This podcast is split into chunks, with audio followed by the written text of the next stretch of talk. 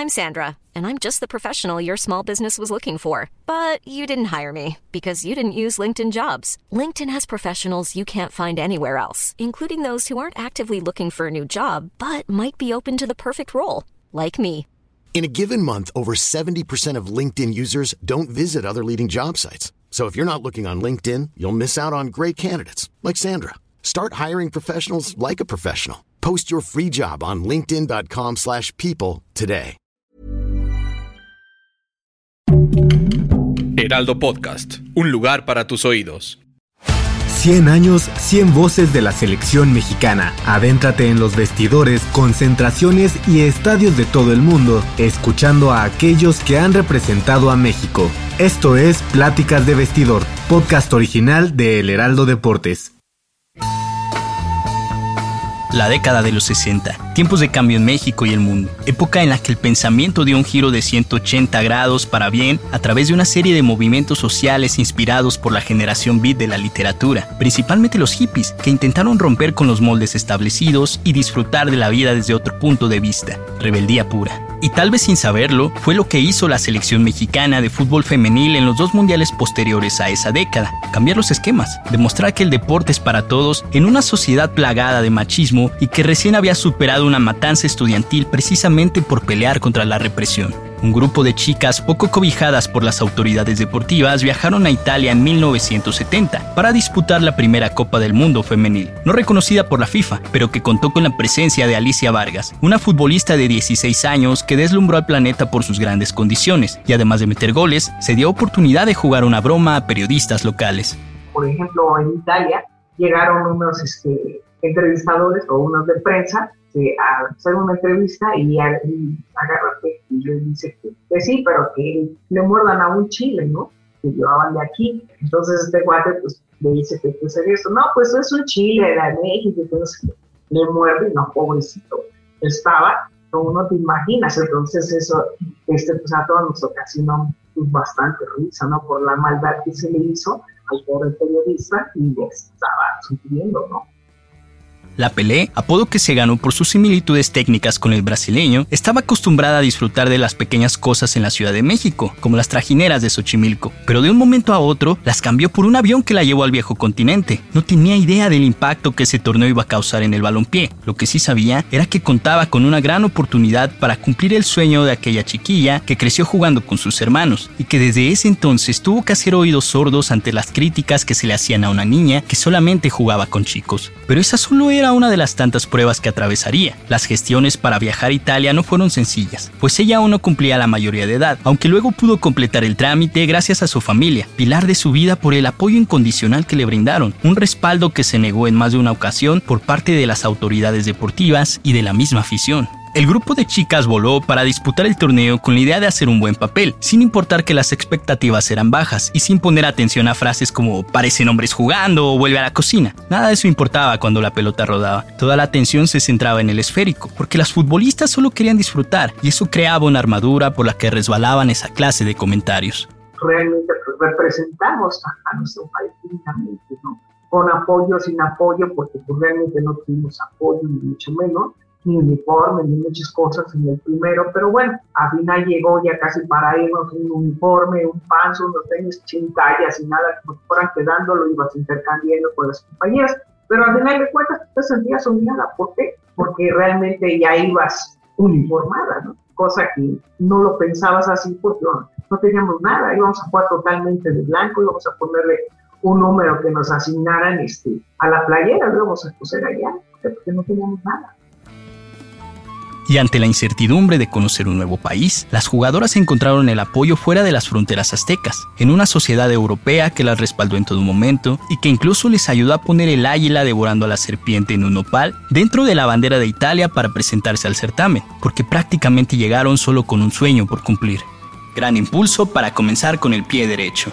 A este torneo asistieron solamente siete equipos. México era el único no europeo. Además, los tiempos fueron de 35 minutos, suficiente para que el Tri aplastara 9 a 0 a Austria en su debut, día en el que la Pelé Vargas escribió su nombre con letras de oro en la historia del fútbol femenil al anotar cuatro goles. El grupo de jugadoras tenía un lazo estrecho y cero envidias, por eso la química era tan buena. Posteriormente, el equipo nacional perdió 2 a 1 contra Italia en la semifinal, pero luego venció a Inglaterra 3 a 2 para conseguir un nada despreciable tercer lugar. De hecho, Alicia metió otro gol en ese duelo para quedar como la máxima goleadora del Mundial y volvió a casa con un amplio reconocimiento internacional. Pero la aventura se extendió hasta el siguiente año. Tras las buenas sensaciones que habían dejado eventos como los Juegos Olímpicos de 1968 y el Mundial Varonil de 1970, México albergó la segunda Copa del Mundo Femenil que tampoco fue reconocida por la FIFA. Sin embargo, el mayor obstáculo estuvo fuera de las canchas porque hubo que enfrentar a esa sociedad llena de prejuicios y estereotipos, una cuestión que incluso se podía reflejar en la prensa de la época, pues se dejó de lado lo deportivo para alimentar una serie de concepciones sexistas. En aquel entonces, la población no estaba acostumbrada a ver a las mujeres en deportes de contacto, e incluso Alicia Vargas tenía la sensación de que muchos de los que acudieron a los juegos en los estadios solamente querían ver sus piernas, su cuerpo, pero esos fans se llevaron una enorme sorpresa con el nivel de las jugadoras, que al final de cuentas querían sentar las bases del fútbol femenil.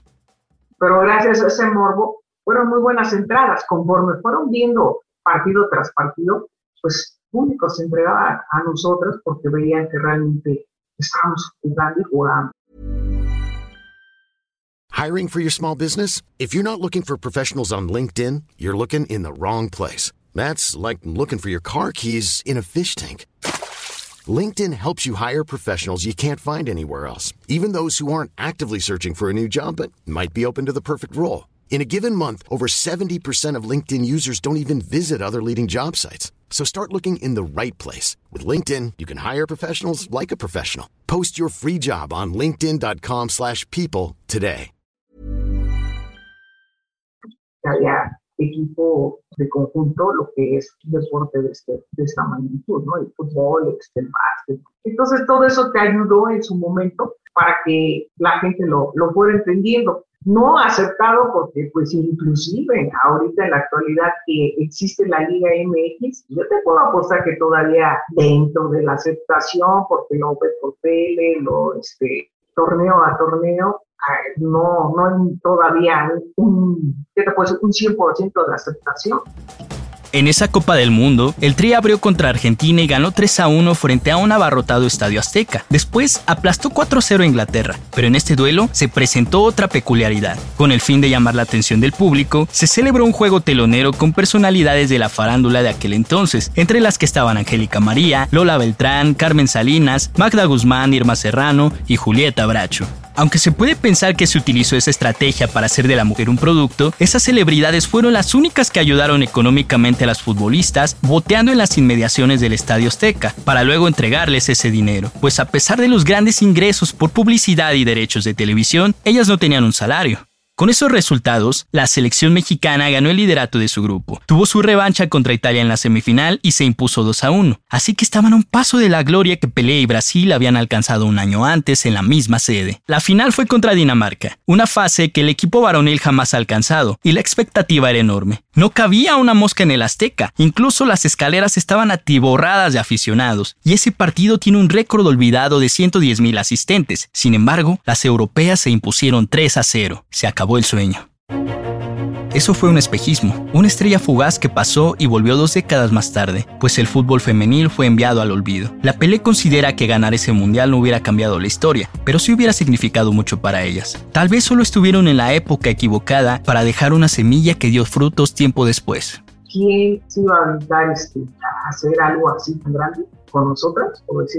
Como fue en su momento Jaime que pues era el promotor de peleas, de eventos y todo, pues tenía la visión. Fuera de aquí, aquí costear todo. Entonces, como para, para este, invertir tu dinero es porque vas a recuperarlo y, un poquito más, ¿no? Pero así como para hacer una inversión, como dicen los chavos de agrapa, no creo. Yo no creo que hubiera sido diferente. Para mí, como que siento que les asustó ver el éxito que se tuvo y, y aparte del éxito, este, lo que se hizo en tan poco tiempo, desgraciadamente los varones no lo han logrado en cuantos años. Entonces como que se espantaron el ver cómo iba esto hacia arriba. que posiblemente este, lo tenían que frenar de una manera u otra. ¿Por qué?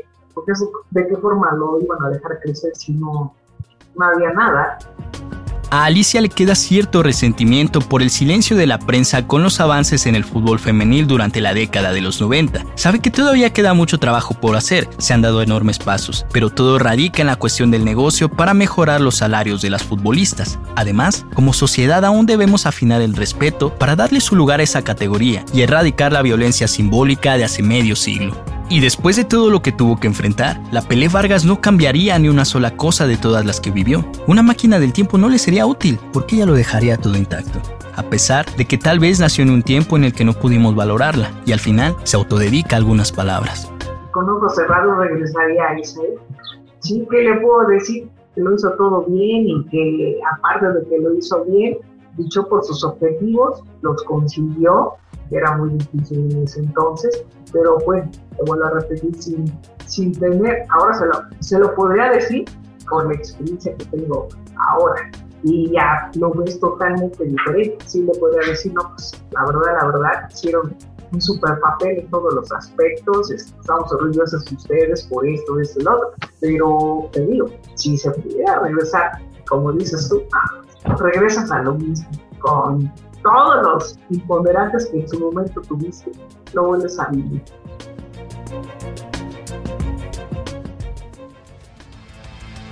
Si quieres saber más sobre la selección mexicana, disfruta de este podcast semanal y visita www.heraldodeportes.com.mx. Pláticas de vestidor es una producción de El Heraldo Deportes. Guión y locución David Ramos. Producción Eric Medina y José Luis Ramírez.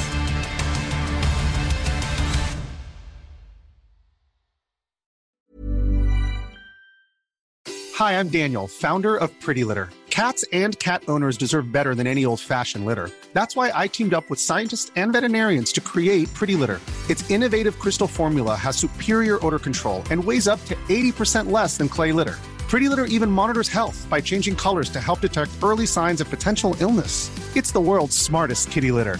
Go to prettylitter.com and use code ACAST for 20% off your first order and a free cat toy. Terms and conditions apply. See site for details.